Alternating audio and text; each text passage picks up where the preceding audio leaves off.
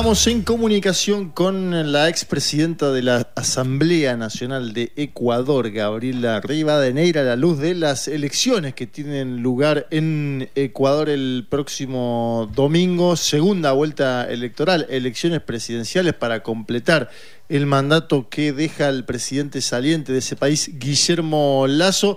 Gabriela, te saluda Juan Manuel Cari y todo el equipo de Gente de a pie, ¿cómo estás? Hola, Juan Manuel, hola con todas y todos.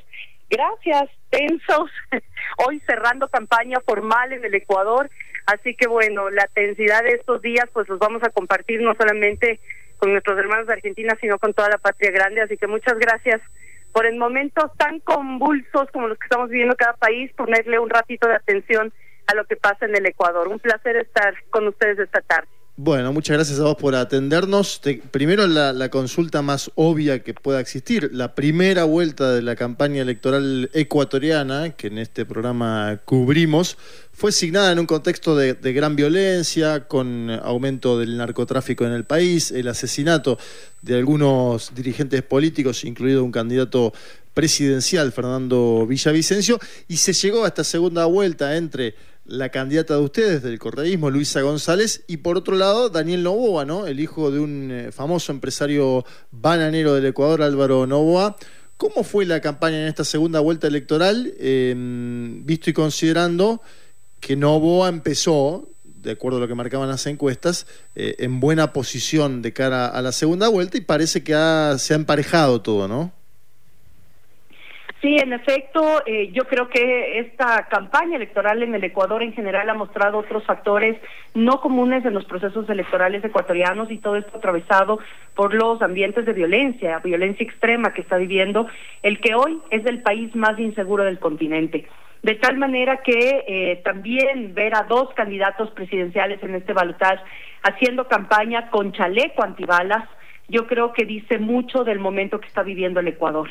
Eh, arrancamos esta segunda vuelta eh, con 11 puntos por debajo, es decir, 11 puntos a favor de Daniel Novoa en relación al porcentaje de aceptación ante cada uno de los candidatos, pero ahora estamos en un empate técnico.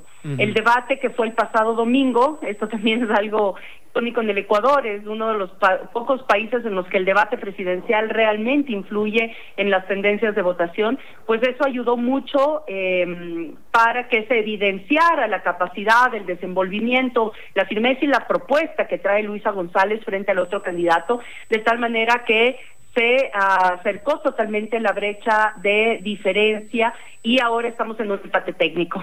Eso tampoco es que nos deja tranquilos, digamos, todo puede pasar y esperemos que llegue realmente el gol final por parte de nuestro pueblo el día domingo para recuperar un proyecto nacional y la mínima estabilidad necesaria para decir que el Ecuador se vuelve a reencauzar en una posibilidad de desarrollo certero. En los últimos años fue perdiendo protagonismo, si se quiere, eh, las presidencias de las mujeres en América Latina. Digo, en su momento estuvieron Michelle Bachelet, Cristina Fernández de Kirchner, ese tiempo pasó. Ahora aparece Luisa González en el Ecuador como una candidata presidencial que aspira a gobernar por primera vez, ¿no? Una mujer eh, en el Ecuador. También vemos lo que está sucediendo en México con la candidatura de Claudia Sheinbaum. ¿Cómo definirías a Luisa González para el público argentino y sudamericano? Eh, ¿Y qué características personales, políticas tiene? Luisa es una compañera formada en la administración pública eh, desde lo académico y desde la experiencia misma de su ejercicio como funcionaria. Fue parte 10 años del gobierno de Rafael Correa en diferentes cargos administrativos. Me parece que son cerca de 13 cargos administrativos que tuvo Luisa, entre viceministra, entre jefa de gabinete, entre jefa de agenda presidencial, vicecónsul por una temporada también del Ecuador en, España. Es decir, tiene una eh, carrera política desde lo administrativo que permite que conozca varias eh, instancias del manejo de lo público. Y eso es positivo en este momento, considerando que el Ecuador trae toda una desinstitucionalización del Estado que no es capaz en este preciso momento de solventar esas necesidades que tiene el pueblo ecuatoriano, empezando desde el tema de seguridad. Así que eh, esas son las capacidades que tiene Luisa. Luisa es una mujer que viene de un sector rural, de una de nuestras provincias, de la tercera provincia más poblada del Ecuador, que es Manabí. Viene de un eh, cantón rural que se llama Canuto, hija de una eh, familia de agricultores, em, de tal manera que también tiene como em, esa sintonía con esa necesidad del sector popular del pueblo, pero también después de su educación, tanto en educación pública como privada, y de algunas maestrías que tiene en su carrera administrativa em, y profesional, pues ella también ha estado eh, con sectores empresariales, en estancias medias, esto digamos que tiene un mapa mucho más claro de lo que significa la política y la administración de lo público en el Ecuador, lo que nos permite como Revolución Ciudadana marcar un rumbo más certero a la población ecuatoriana para definir el voto y, por supuesto, para luego definir el gobierno que queremos tener en el Ecuador. Me decían eh, colegas eh, periodistas que están en Quito en este momento que hubo un gasto electoral muy grande de parte del candidato Daniel Novoa. Em, bueno, me, hablaba de banners en, las calles, vallas, como se le dice a los afiches, incluso muñecos de plástico, eh, y que, de acuerdo a él, todo lo pagaba ¿no? la, empresa de, la cual es parte, eh, Novoa Hijo. ¿Cómo lo definirías a, este candidato presidencial de, podríamos llamar, ¿no? el gran oponente que tiene Luisa González en esta segunda vuelta electoral? Estamos ante la elección de un gobierno empresarial o un gobierno nacional. El eh, Daniel Novoa es hijo de Álvaro Novoa, el que mencionaste justamente al inicio de, este espacio. Álvaro Novoa fue con quien con el contendor de Rafael Correa en el 2006 cuando ganó la presidencia y empezó el proceso de la revolución ciudadana. Álvaro Novoa es un bananero, dueño además de algunas corporaciones empresariales y es uno de los hombres más ricos del Ecuador, pero además ha sido cinco veces presidencial. Entonces, Daniel Novoa le caracterizo como el hijo de quien no pudo llegar y que hoy está más cerca de hacerlo pero que no tiene ningún conocimiento en lo público, viene del sector privado, fue gerente de alguna de las empresas del consorcio Novis, em, que es este consorcio familiar, y em, bueno, este, eh, eh, estudió en universidades públicas, en, en, universidades privadas, perdón, en el exterior durante toda su carrera profesional, de tal manera que recién como que aterriza al Ecuador y a su realidad, y eso también eh, ha hecho que no tenga respuesta, no tenga una actitud de campaña frente a esas necesidades de los sectores populares y de las clases medias. Ahora, eso ha hecho que invierta mucho recurso, no solamente en una campaña muy em, eh, fuerte y una inversión fuerte en redes sociales, sino además en territorio.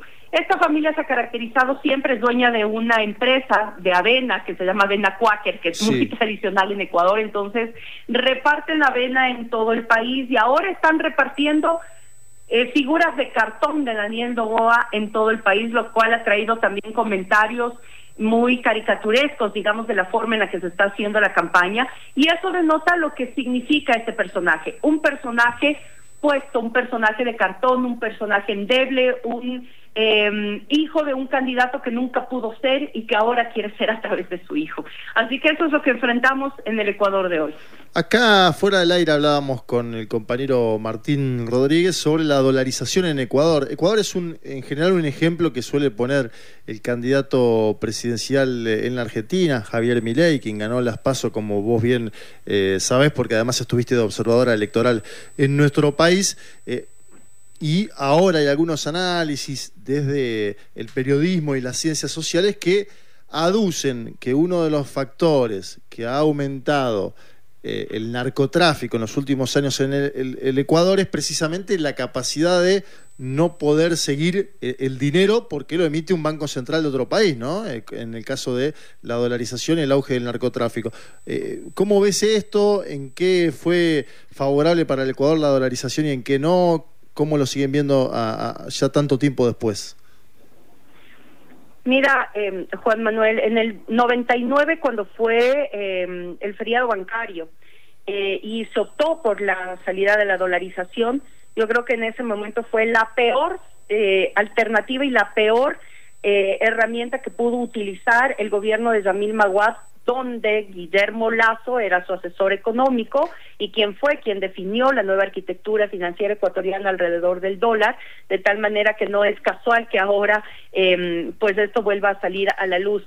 La dolarización en el Ecuador significó realmente eh, en primera instancia tener toda una nueva arquitectura financiera, segundo, depender económicamente de los dólares que te vende los Estados Unidos luego de que pasas a ser dolarizado, es decir, tú tienes que comprar dólares al país que emite los dólares, no es que puedes crear o generar dólares en tu banco central o tu país, ese es un limitante.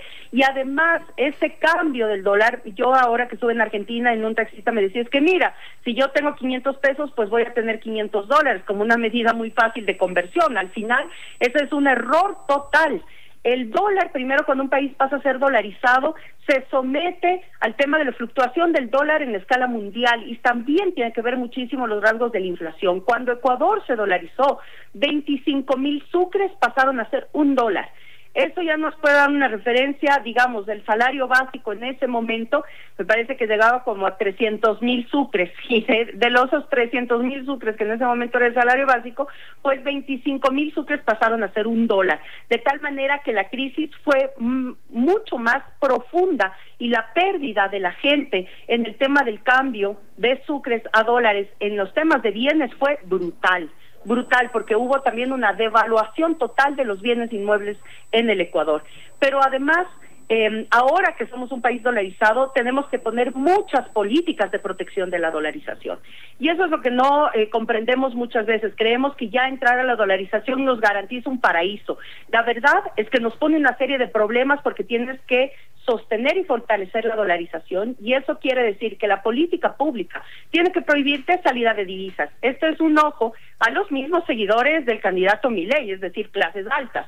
Los clases que están acostumbradas a sacar sus recursos de la Argentina, pues no van a poder hacerlo porque si quieren sostener la dolarización, los dólares tienen que quedarse adentro. Por lo tanto, hay que poner muchas políticas para salvaguardar eh, el dólar eh, impedir la salida de la dolarización, es decir, la salida de las divisas. Entonces, no es para nada un mercado competitivo. En el Ecuador nos fregó incluso la competitividad frente a Colombia y Perú, porque Colombia y Perú, manteniendo monedas locales, pueden fluctuar, pueden usar, pueden eh, jugar con su moneda eh, según el propio mercado. Ahora nosotros en Ecuador no podemos hacer eso.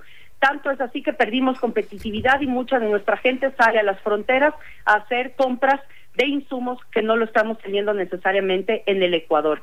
Y eh, un último componente, si en el 99 no era un buen negocio entrar a la, a la, dolarización, hoy en el 2023 y después de mirar cómo el dólar está en la geopolítica y en la geoeconomía, pues es peor aún el negocio porque ya muchos países y las economías crecientes están buscando los mecanismos de comercialización en monedas locales. Eso quiere decir que se va a dejar de usar el dólar como moneda, además eh, unánime en la comercialización mundial y eso también devalúa el dólar. Así que, pues por donde le mires, en este preciso momento no es un buen negocio la dolarización. En Ecuador tenemos que sostener la dolarización porque la salida te em, significa una crisis mayor.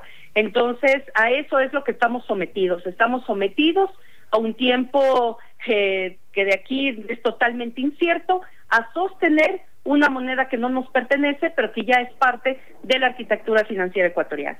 Gabriela, cuando hay elecciones hacen balances sobre lo que pasó. Eh, Guillermo Lazo podría haber sido candidato en esta elección presidencial y decidió no hacerlo, probablemente por la alta impopularidad que tiene en las eh, encuestas, eh, o al menos en lo que, marcan en, términos generales. En algún momento coqueteó con la posibilidad de candidatearse, lo podía haber hecho. ¿Qué balance estás haciendo vos, la fuerza política de estos años de Guillermo Lazo, un hombre que intentó mucho llegar a la presidencia del Ecuador, que se preparó en cierta forma para hacerlo, que disputó elecciones, que finalmente lo logró y que, bueno, hizo una performance también acorde ¿no? a los nuevos momentos de América Latina, eh, donde los gobiernos salen con una alta desaprobación, pero ¿cuáles son las características peculiares que vos ves en eh, la presidencia de Guillermo Lazo, eh, este banquero ecuatoriano? Primero que demuestra que eh, nadie que venga de la lógica de oposición a lo público puede administrar lo público. Es decir, si no crees en lo público, lo terminas lo, lo exterminas. Y eso es lo que ha pasado prácticamente en este gobierno y en este corto periodo, porque estamos hablando de dos años y medio del ejercicio de gobierno de Guillermo Lazo. Segundo, hay características muy similares que soportan, digamos, a presidentes de este tipo en la región. Una son las élites económicas, dos, los medios de comunicación corporativistas y tres, la embajada de Norteamérica en nuestros países. Lo digo porque en este caso, en el caso ecuatoriano, la embajada de los Estados Unidos junto con el Comando Sur han tenido un papel preponderante durante este gobierno de Guillermo Lazo. Hoy nuestras Islas Galápagos, que son patrimonio de la humanidad, tienen vuelos diarios militares eh, norteamericanos, que es considerada ahora una un portaaviones natural de estos vuelos militares norteamericanos, pero además tenemos ya nuevamente el retorno y la cooperación del Fondo Monetario Internacional, tenemos nuevamente militares norteamericanos del territorio ecuatoriano trabajando en tareas de inteligencia. Y por último, en esta campaña electoral frente al asesinato del candidato Fernando Villavicencio, le tienes al FBI apoyando las tareas de investigación de un crimen que debería estarlo haciendo directamente el Estado ecuatoriano con esa y bajo esa responsabilidad.